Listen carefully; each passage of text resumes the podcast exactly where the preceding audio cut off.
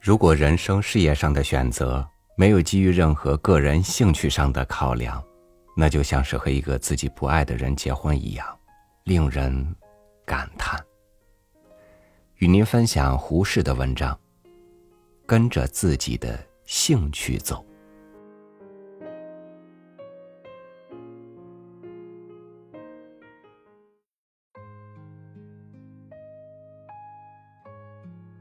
目前，很多学生选择科系时，从师长的眼光看，都不免带有偏见，倾向于功利主义方面。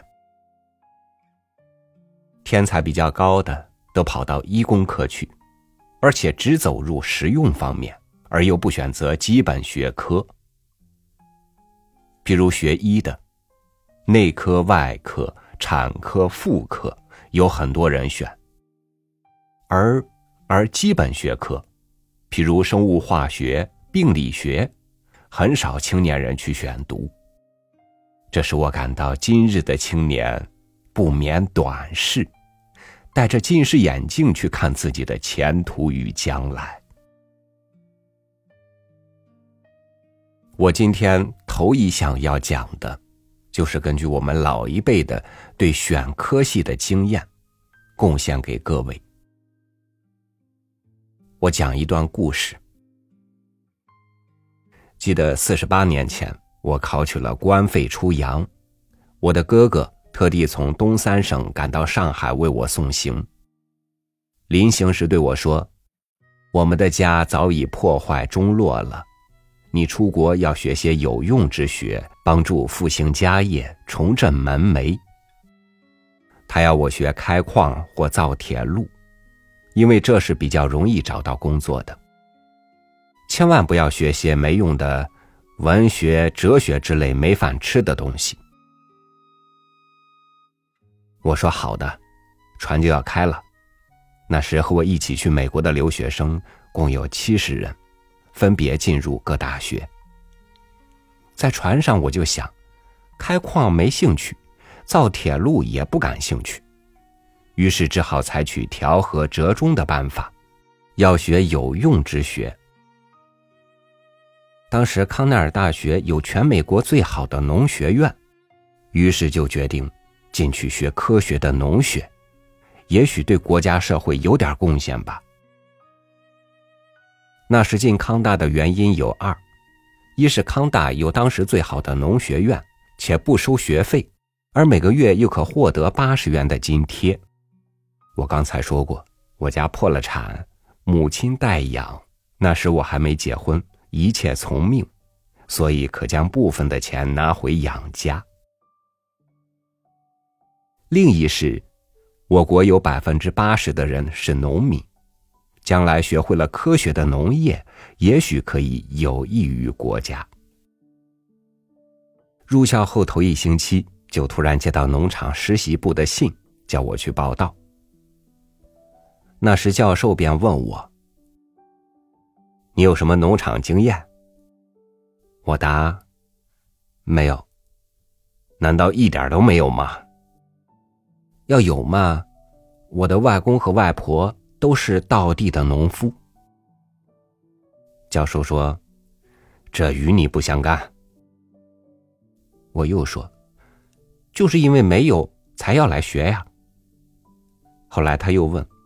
你洗过马没有？我说没有。我就告诉他，中国人种田是不用马的。于是老师先教我洗马，他洗一面，我洗另一面。他又问我会套车吗？我说也不会。于是他又教我套车，我套一边，套好跳上去，兜一圈子。接着就到农场做选种的实习工作。收起了炮，但仍继续的忍耐下去。农妇会的沈宗汉先生写一本《克难苦学记》，要我和他做一篇序，我也就替他做一篇很长的序。我们那时学农学的人很多，但只有沈宗汉先生吃过脚、下过田，是唯一确实有农场经验的人。学了一年，成绩还不错，功课都在八十五分以上。第二年我就可以多选两个学分，于是我选种果学，即种苹果学。分上午讲课和下午实习。上课倒没有什么，还甚感兴趣。下午实验，走入实验室，桌上有各色各样的苹果三十个，颜色有红的，有黄的，有青的，形状有圆的，有长的，有椭圆的，有四方的。要照着一本手册上的标准。去定每一苹果的学名，地有多长，花是什么颜色，肉是甜是酸，是软是硬。弄了两个小时，一个都弄不了，满头大汗，真是冬天出大汗。抬头一看，呀，不对头，那些美国同学都做完跑光了，把苹果拿回去吃了。他们不需剖开，因为他们比较熟悉，查查册子后面的普通名词就可以定学名。在他们是很简单，我只弄了一半，一半又是错的。回去就自己问自己，学这个有什么用？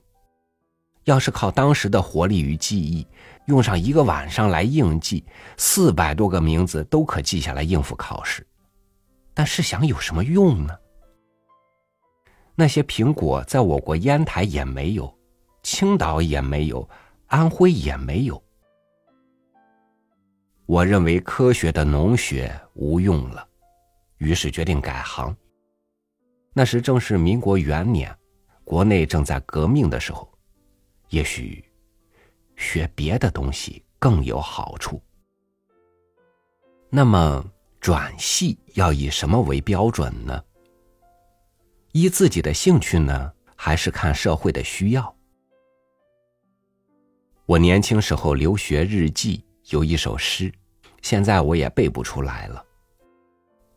我选课用什么做标准？听哥哥的话，看国家的需要，还是凭自己？只有两个标准，一个是我，一个是社会，看看社会需要什么。国家需要什么？中国现代需要什么？但这个标准，社会上三百六十行，行行都需要。现在可以说三千六百行，从诺贝尔得奖人到修理马桶的，社会都需要。所以社会的标准并不重要。因此，在定主意的时候，便要依着自我的兴趣了，即。性之所近，力之所能。我的兴趣在什么地方？与我性质相近的是什么？问我能做什么？对什么感兴趣？我便照着这个标准转到文学院了。但又有一个困难，文科要交费。而从康大中途退出，要赔出以前两年的学费，我也顾不得这些。经过四位朋友的帮忙，由八十元减到三十五元，终于达成愿望。在文学院以哲学为主，英国文学、经济、政治学之门为副，后又以哲学为主，经济理论。英国文学为副科，到哥伦比亚大学后，仍以哲学为主，以政治理论、英国文学为辅。我现在六十八岁了，人家问我学什么，我自己也不知道学些什么。我对文学也感兴趣，白话文方面也曾经有过一点小贡献。在北大，我曾做过哲学系主任、外国文学系主任、英国文学系主任、中国文学系也做过四年的系主任。在北大文学院六个学系中，五系全做过主任。现在我自己也不知道自己学些什么。我刚才讲过，现在的青年大倾向于现实了，不凭性之所尽、力之所能去选课。譬如一位有作诗天才的人，不进中文系学作诗，而偏要去医学院学外科，那么文学院便失去了一个一流的诗人，而国内却添了一个三四流甚至五流的饭桶外科医生，这是国家的损失，也是你们自己的损失。在一个头等第一流的大学，当初日本筹划地大的时候，真的计划远大。规模宏伟，单就医学院就比当时的日本总督府还要大。科学的书籍都是从第一号编起，基础良好。我们接收已有十余年了，总算没有辜负当初的计划。今日台大可说是台湾唯一最完善的大学。各位不要有成见，戴着近视眼镜来看自己的前途。看自己的将来。听说入学考试时有七十二个志愿可填，这样七十二变，变到最后不知变成了什么。当初所填的志愿，不要当做最后的决定，只当做暂时的方向。要在大一二年级的时候，东摸摸西摸摸的瞎摸。不要有短见。十八九岁的青年仍没有能力决定自己的前途职业。进大学后，第一年到处去摸、去看、探索去，不知道的我偏要去学。如在中学时候的数学不好，现在我偏要去学；中学时不感兴趣，也许是老师不好，现在去听听最好的教授的讲课。也许会提起你的兴趣。好的先生会指导你走上一个好的方向。第一二年，甚至于第三年，还来得及，只要依着自己性之所尽、力之所能的做去。这是清代大儒张学成的话。现在我再说一个故事，不是我自己的。而是近代科学的开山大师伽利略。他是意大利人，父亲是一个有名的数学家。他的父亲叫他不要学他这一行，学这一行是没饭吃的，要他学医。他奉命而去。当时意大利正是文艺复兴的时候，他到大学后曾被教授和同学捧誉为天才的画家，他也很得意。父亲要他学医。他却发现了美术的天才。他读书的佛罗伦斯地方是一工业区，当地的工业界首领希望在这大学多造就些科学的人才，鼓励学生研究几何。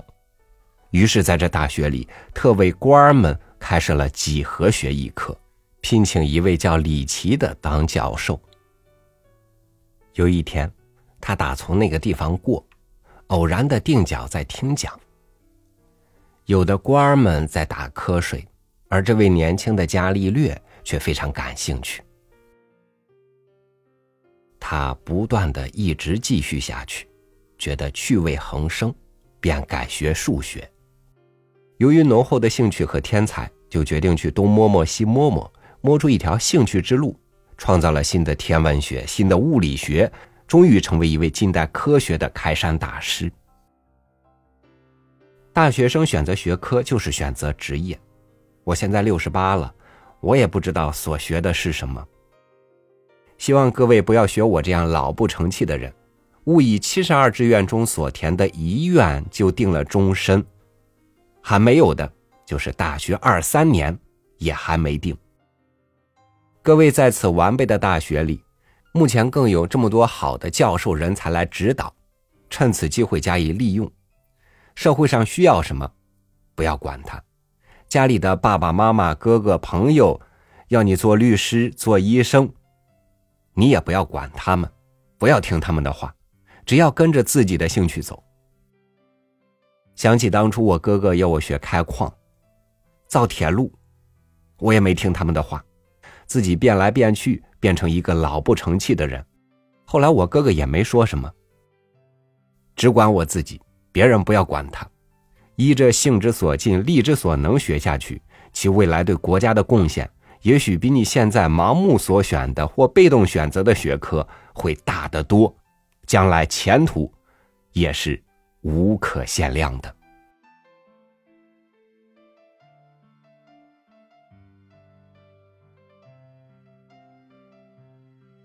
即使不考虑与你适不适合、喜不喜欢。这世间永远可以让你依仗的事业、学业几乎没有。人类自从有了分工，才有了真正的繁荣。而今，抛却兴趣而蜂拥似的卷入利益的圈子，我不知道这样的卷究竟给谁带来了利益。哪个领域、哪项事业不是人类需要的呢？兴趣在哪里，事业就在哪里。如果是这样。那将是莫大的人间幸事。感谢您收听我的分享，我是朝雨，祝你晚安，明天见。